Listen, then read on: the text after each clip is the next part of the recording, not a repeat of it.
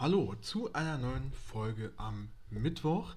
Das soll wieder eine kurze Folge werden, aber es kann sein, dass die Folge wieder ein bisschen länger wird, was nicht weiter schlimm ist, da wir heute das Thema Leberzirrhose besprechen, was an sich ziemlich komplex ist und ähm, ja, wir das versucht haben, ein bisschen runterzubrechen auf eine angenehme Länge, die auch nicht zu lang wird zum Hören. Und ja, dann würde ich sagen, steigen wir auch gleich schon mal voll ein in das Thema und beginnen mit der Definition. Ja, was ist das eigentlich, eine Leberzirrhose und was passiert da? Also es ist ähm, so defini definiert, dass bei einer Leberzirrhose es über Jahre hinweg zu einer Bindegewebshülle kommt, die sich um die Leber drumherum legt. Und damit verschließt die Bindegewebshülle Gefäßstrukturen und Läppchen. Das werden durch zerstört an der Leber. Und daraus resultiert eine Einschränkung der Leberfunktion. Das heißt, wenn die Gefäße und die Läppchen nicht mehr richtig funktionieren, natürlich kann dann die Leber auch nicht mehr richtig arbeiten. Das ist soweit die Definition zur Leberzirrhose. Und nun steigen wir voll ein, stürzen uns in das Thema und gucken, wie das im Detail aussieht. Dafür brauchen wir erstmal am Anfang die Ursachen. Ja, ich denke mal, Leberzirrhose habt ihr alle schon mal gehört und auch, dass die Hauptursache übersteigerter Alkoholkonsum ist. Das ist auch vollkommen richtig. In über 50 Prozent der Fälle von Leberzirrhose ist tatsächlich Alkoholkonsum oder übersteigerter Alkoholkonsum über viele Jahre hinweg der Hauptauslöser, warum das Ganze entsteht. Also von daher ähm, achtet ein bisschen auf euren Alkoholkonsum, schränkt das Ganze ein bisschen ein und dann ja, könnt ihr auf jeden Fall schon mal eine Leberzirrhose ein wenig vorbeugen. Es gibt aber auch noch ein paar andere Ursachen. Ähm, es gibt also in 30% der Fälle liegen chronische Virushepatiten Hepatiten zur, zugrunde, die Leberzirrhose auslösen. Und ähm, wiederum, es gibt aber auch 10% der Fälle oder knapp 10% der Fälle, wo sich keine direkte Ursache ausfindig machen lässt. Ähm, da entsteht zwar die Leberzirrhose, aber es ist weder Alkoholkonsum noch eine chronische Virushepatiterkrankung. Da gibt es nichts, also wird nichts gefunden.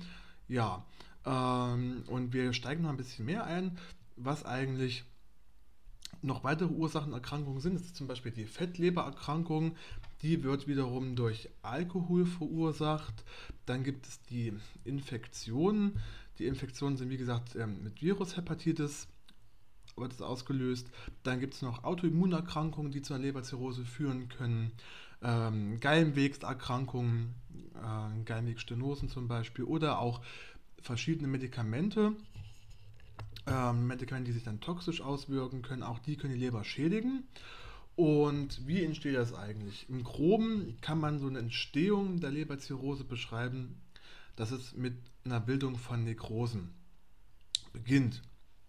Dass da gewisse Teile der Leber absterben, das sind dann meistens die Läppchen und die Gefäßstrukturen.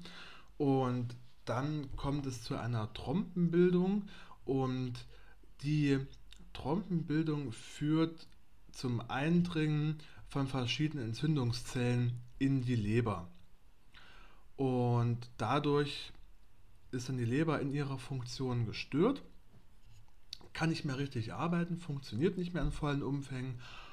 Und ja, dann hat man eine Leberzirrhose. Wie merkt man das eigentlich? Also wie merken wir, wie merke ich, dass ich oder ihr von der Leberzirrhose befallen seid oder auch KlientInnen und PatientInnen in eurer Arbeit. Die Symptome sind relativ, also wie bei den meisten Erkrankungen, gerade im Anfangsstadium, ähm, sind die Symptome bei vielen, vielen Erkrankungen ähnlich, sodass man ein großes Potpourri an verschiedenen Erkrankungen hat, die es dann nun gilt, langsam Stück für Stück auszuschließen, um sich der richtigen Ursache zu nähern. Und so haben wir zum Beispiel eine allgemeine Müdigkeit, ihr fühlt euch müde, ihr fühlt euch abgeschlagen, ähm, ihr habt vielleicht auch Schmerzen im Oberbauch, ein allgemeines Völlegefühl, auch trotz wenig Appetit, der dann ein bisschen wegbleibt. Und ähm, ihr merkt, dass dann auch bei manchen Fällen oder am schlimmsten Fällen durch eine ungewöhnlich rasante ähm, Abnahme am Gewicht, dass ihr ungewöhnlich schnell Gewicht verliert, teilweise auch abmagert, in einen gefährlichen Bereich der Abmagerung rutscht, dass das Gewicht ähm, in einen kritischen Bereich stößt und ja, dann hat man natürlich auch die typischen Leberhautzeichen bei einer Leberzirrhose. Das ist zum Beispiel ein Ikterus oder auch Hämatome, die kann man auch aus, ähm, also Hämatome, die ihr jetzt nicht beschreiben könnt, ähm, wo ihr der Meinung seid, ihr habt euch doch aber gar nicht gestoßen oder da ist niemand dran gekommen, ihr habt euch nicht, könnt euch nicht verletzt haben. Ähm, das sind die Hämatome. Aber auch äh, unklare Hämatome, Hämatome können bei anderen Erkrankungen ebenfalls auftreten. Ähm, oder auch unter anderem habt ihr Lacklippen. Das hat man auch.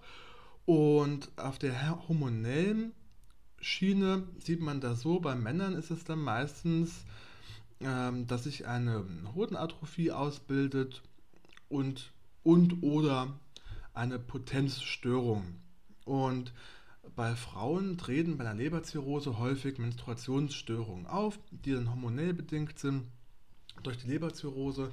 Aber auch, wie gesagt, das sind immer alles Erkrankungen, die nicht immer nur ausschließlich auf die Leberzirrhose zu führen sind. Ja, jetzt ist das ja so, ist eine Leberzirrhose nicht so schön. Zu was für Komplikationen kann es da eigentlich kommen? Ähm, es gibt ganz, ganz, ganz viele Folgeerkrankungen, die sich durch die Leberzirrhose entwickeln.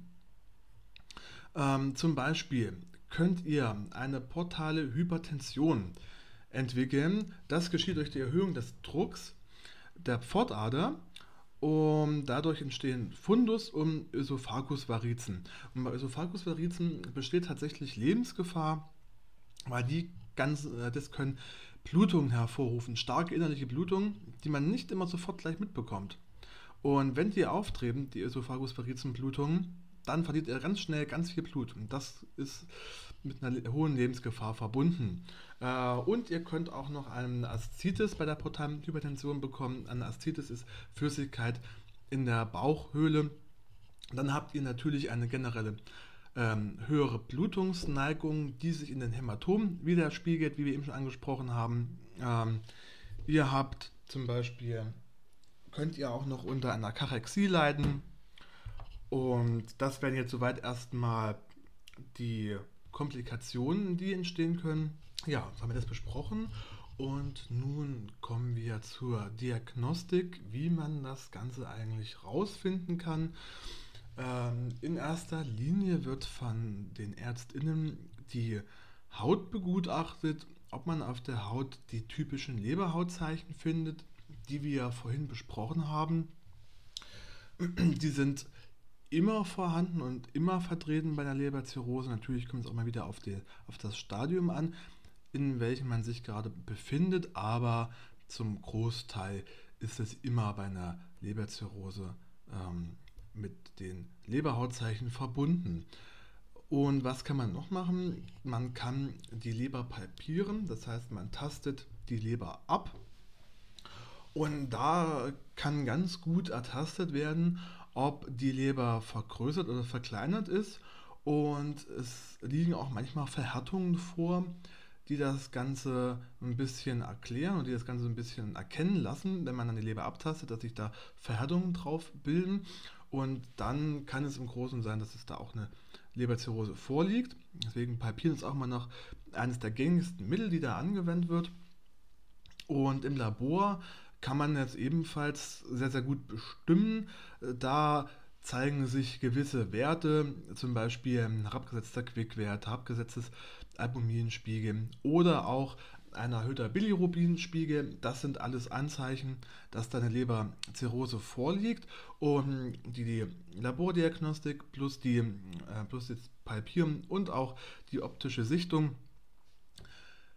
schaffen meistens immer schon Klarheit. Ähm, man kann dann dazu natürlich auch noch eine Sonographie machen.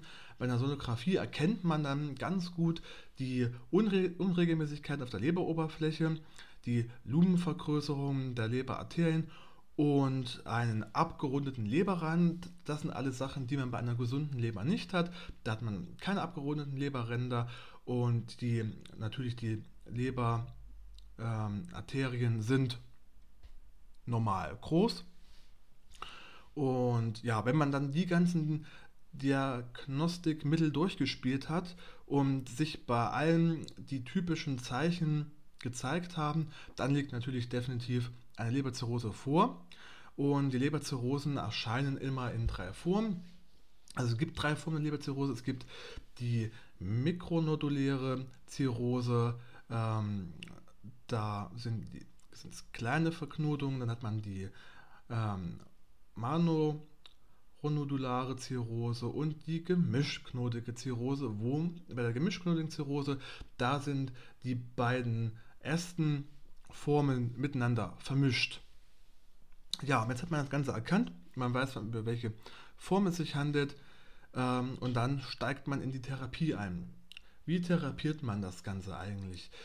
Äh, natürlich in erster Linie ist es immer wichtig und ratsam, den Alkoholkonsum einzustellen oder wegzulassen. Das ist immer der richtige Schritt in die richtige Richtung. Dann eine ausreichende Eiweißzufuhr, eine geregelte Kalorienzufuhr am Tag, die immer konstant bleibt oder ähm, relativ konstant bleibt, mit wenigen großen Ausreißern nach oben oder unten, dass man da eine schöne Struktur reinbekommt.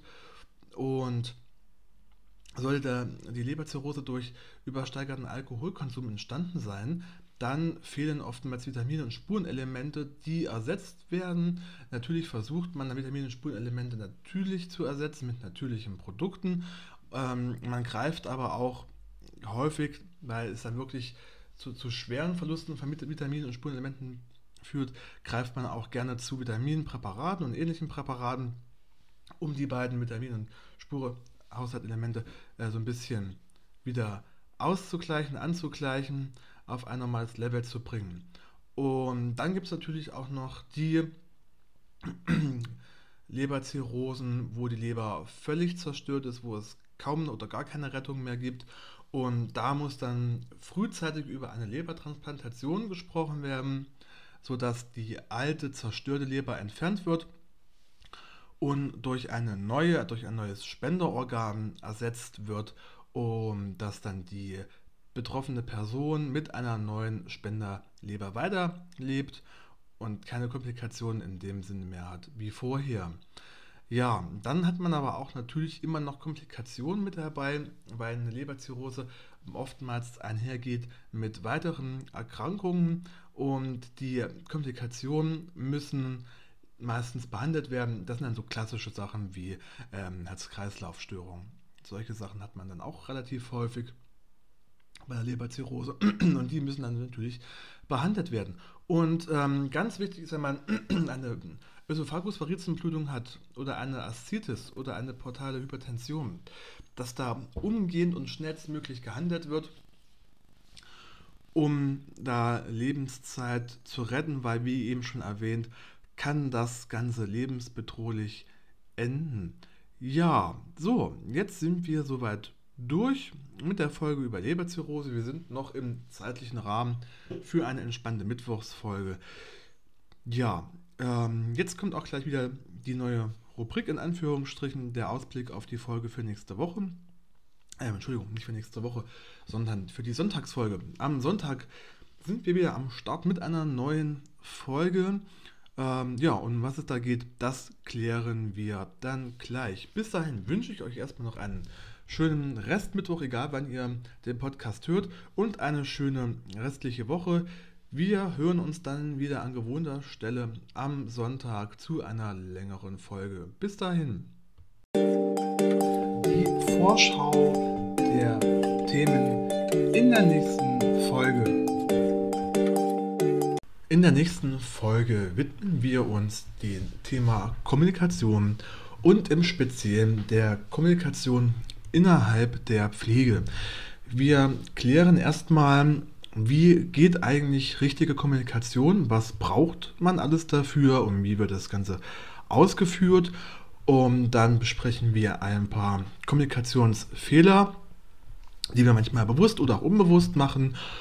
um dann eine gute Grundlage zu haben für das Thema Kommunikation innerhalb der Pflege, weil da braucht es dann manchmal noch ein paar mehr Tricks, Tipps und Kniffe zum Kommunizieren, weil wir haben täglich mit verschiedensten Leuten zu tun. Wir haben mit KollegInnen zu tun, mit BewohnerInnen, PatientInnen, egal wo ihr arbeitet, ähm, mit Angehörigen, mit ÄrztInnen, PhysiotherapeutInnen und so weiter. Und die alle brauchen Kommunikation auf verschiedenen Ebenen. Wir können nicht immer mit allen gleich kommunizieren. Und wie wir das am besten gestalten können, klären wir dann gemeinsam am Sonntag in der neuen Folge.